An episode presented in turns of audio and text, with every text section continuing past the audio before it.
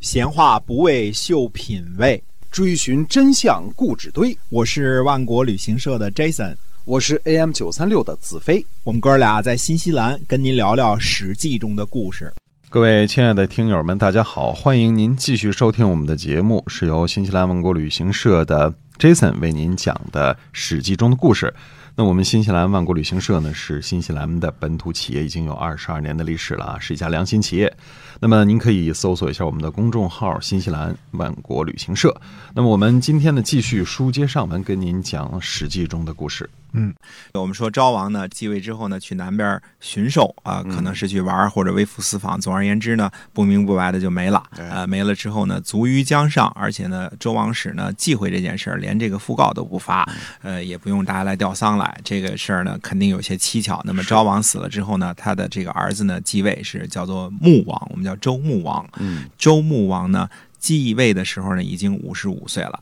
那么周穆王呢，可能是古今中外天子这个职位上活的年纪比较大的，因为周穆王呢这份工作呢，一直又干了五十五年，哟最后才光荣的去世在工作岗位上。所以以五十岁继位，又干了五十五年，嗯，大家自个儿加一下啊，一百零五岁，热爱工作呀、啊，热爱奔这这驰像工烈作士吧？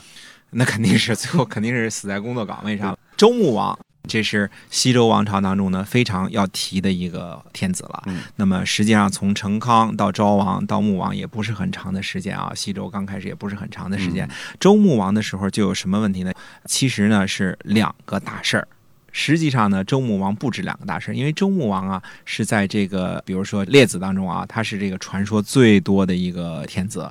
呃，当然我们不把列子当中这些传说当做历史来讲啊，但是有很多的传说，比如说他去会王母娘娘，跑到昆仑山上跟王母娘娘宴饮，还有一些其他的奇闻异事啊，很多故事啊，怪不得故他事能能这活一百零活一百多岁，哎岁，见。过真人啊，见过王母娘这娘个没啊，错，吃过俩人蟠喝过桃，，酒啊， 那孙猴子吃剩下的肯 定是小个儿的啊 是，大个儿都给人吃了啊。嗯这个周穆王他有意思在哪儿呢？那么首先呢，他办了一件事儿。我们说呢，在周穆王的时候呢，周朝的国力还是非常强盛的。嗯大家可以想一想啊，经过文武这两代啊，经过周公把这个怀疑啊，把这个殷商啊都给灭了啊，那么他的军力呢，一定是非常的强大的。嗯，呃，后来呢，又加上这个成康盛世四十年行错不用啊，嗯那么可以说呢，肯定是国富民强，军力呢也不会弱到哪儿去。那么对周穆王的时候呢，应该是周朝的鼎盛时期。不过这世界上的事儿呢，也就是逢盛必衰必衰啊，就跟这个大观园似的。哎嗯这个《红楼梦》到了五十五回之后，就是走下坡路了，嗯就是好像人生似的，走到某一是鼎盛时期啊，嗯就开始往下走了。这盛也极是而衰嘛，哎，盛极是而衰，这也是一个没办法的一个规律，好像啊。这自然规律都是这样的哈。对，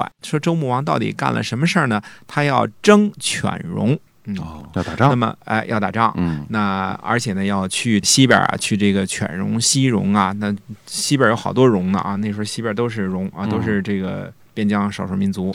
呃，他要搞什么呢？官兵。嗯，何谓官兵呢？就是说每朝军事演习啊，就是这个意思啊，嗯就是哦搞些个陆海空的，放放炮什么嗯的吓唬人啊。显示一下国力军力啊。哎，官兵啊、哎那么当时呢，有一个大臣谋父跟他进谏，那么大臣谋父的这个进谏呢，这一篇东西呢，说了好多周朝的那个时候的故事和一些个礼仪制度。我们说他这番话里边呢，反映出很多的问题。我们可以看一看呢，呃，西周的一些个制度啊。那么首先呢，谋父当时说的什么事儿呢？他说，先王的制度是什么呢？邦内颠服，邦外侯服，侯卫宾服，夷蛮妖服，戎狄荒服。所以它是分了五等。实际上，我们说还是像这个大禹王那个时候是一个意思，天下画了五个圈儿嗯五啊个圈儿。这啊鲁迅先生说这个，我发现特经典啊。嗯我看《丽水》有意思啊， 这大禹把天下画了五个圈儿，是呃，就跟现在说这个北京弄了五环，这个感觉差不多，嗯就画了五个圈儿。嗯那么这五个圈儿呢，实际上呢，它是各自呢有不同的自己的地位和义务。那么嗯这些个诸侯呢都是不一样的。嗯那么它的制度是什么呢？就是颠覆者祭，那还是说颠覆的这个圈儿，第一个圈儿里边的祭啊。那么侯服者祀，宾服者享，妖服者共，荒服中王，就这么几个啊。那么这几个制度，我们以前说过这事儿啊。所谓祭祀是什么意思呢？实际上指的你向王室进贡的这个义务是不一样的。你要是在这小圈儿里，你住在一环以内，那你祭。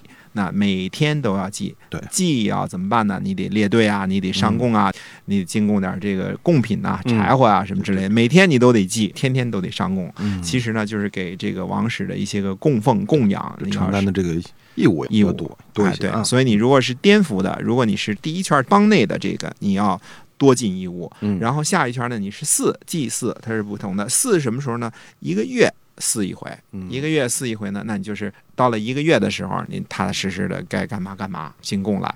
那么再往外一圈呢，我们说就比较的少了。除了帮外的是侯服，那么侯位呢就是宾服了。宾服就怎么样呢？一个季度嗯你才来享一次，那你也是要进贡啊哎。那么再往外一圈呢，第四圈的什么就是每年来进一次贡就行了。那么如果是再往后最外边那个圈儿呢，到了蛮夷都不如的这个圈儿之后，就是荒服。呃，用现在的话来说呢，就是基本自治，你就是完全独立自治的一个国家，只是礼仪上我服从你天朝大国。嗯啊、实际上就是这么一个礼。所以谋父的这个当中呢，说了很多他的这个要说的话，这就是说说什么呢？最近的这一圈儿，天子的进击这一圈儿啊，那你就好好巩固，大家该上税上税，该干活干活，这也是最富庶的地方。嗯在外一圈儿呢，属诸侯了，那么对诸侯呢，你该进贡点什么，进贡点什么，一个月来一回；嗯再往外这一圈儿呢，一个季节来一回；再往外一圈儿呢，一年来一回。嗯最外的这一圈呢，一辈子来一回就行了。嗯那么实际上他说这个引用周朝的制度，他说的是什么意思呢？这五个级别各自有需要自己向天子尽的义务，这样呢就是服从了。这个统治呢不是特别直接的，是以一种进贡的方式，你尽义务的方式这样来做的。它跟我们以前说过的夏朝的大禹制的那个制度呢，有些略有所不同，基本上只提这个祭祀和进贡这么一件事，儿，没有说的那么详细了。谁要搞战备啊？呃，谁要纳军粮啊？谁要支持军队啊？没有那么详细了。但是呢，我们看呢，周朝基本上是继承的先王的这种体制。画圈儿嗯，画完圈儿之后呢，尽不同的义务。哎那么这个是要做的。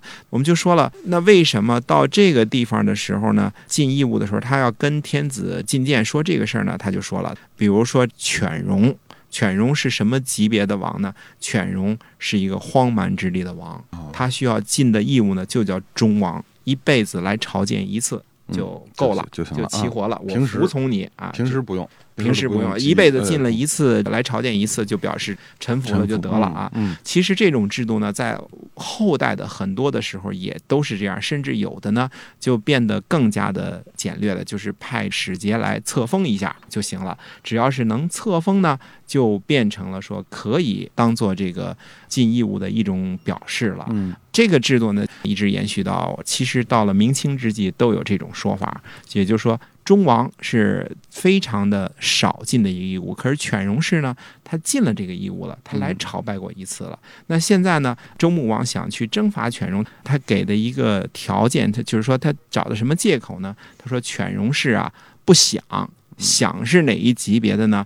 想是第四圈的这个义务，就是我们说你要一个季节来一次，一个季节来一次呢，你才能想。嗯呃，而现在呢，你是要求基本上是要求科长呢。呃，尽的处长的义务，这啊个是不对的，嗯因为犬戎氏呢没有什么错儿，你是给他拔高了一个级别，你说他应该每个季节来进贡一其次实，他他不应该承担这个义务，是吧？他完全不应该嗯嗯。他只要是够了忠王，就算是尽了他的义务了，一辈子嗯来一回就行了。犬戎是一个很西边的一个王，所以他没有必要呢，要你每个季节呢都来给你搞一次进贡的事儿。嗯那好了，那现在你跟人家说了，你应该每个季节来一次，你等于是改了先王的制度了。你这个借口呢不怎么。呃，理想实际上呢，这整段一大道话的这个进谏呢，就是这个意思，说你是不应该说了不算，算了不说。哎，我们看出来，这个古代的时候啊，贤明的制度啊，还是挺牛的。大家呢，没有一种特别的仔细的要求啊，不是像现在我们说这个中央财政三七开，嗯什么地方财政二八开啊，多 少多少钱啊？哎你现在这个数，你说大约估个数就不行了。嗯呃，基本上呢，我看没有具体的要求说要进多少斤大米、多少斤黄豆、多少斤猪肉都没有这事儿。对呃，大家呢按自己的良心办事儿啊。嗯那么按自己良心办事儿呢，那后边呢，其实呢，谋父这一段呢还说的很多。他说了什么呢？大家既然都是按良心办事儿，就说该进贡点什么呢，就进贡点什么。换句话说了，在这种靠良心办事儿的这种政治体制下，说有人不按这个规则出牌怎么办？嗯那先王呢，其实也都是有他自己的一套的东西，他的一套的东西呢，就是说你不计、不思、不想了。总而言之，怎么办呢？第一呢，先自己找自己的毛病。嗯他有五种方法对付的，要修义、修言、修文、修明、修德。如果不计、不思、不想，这个怎么办？他就自己呢，先找自己的毛病，看看自个儿是不是有什么做的不对的，以至于呢，说让这个诸侯都不来进贡了。嗯啊，如果这个修义不行了，就修言，看自己言辞是不是说的有什么不对了。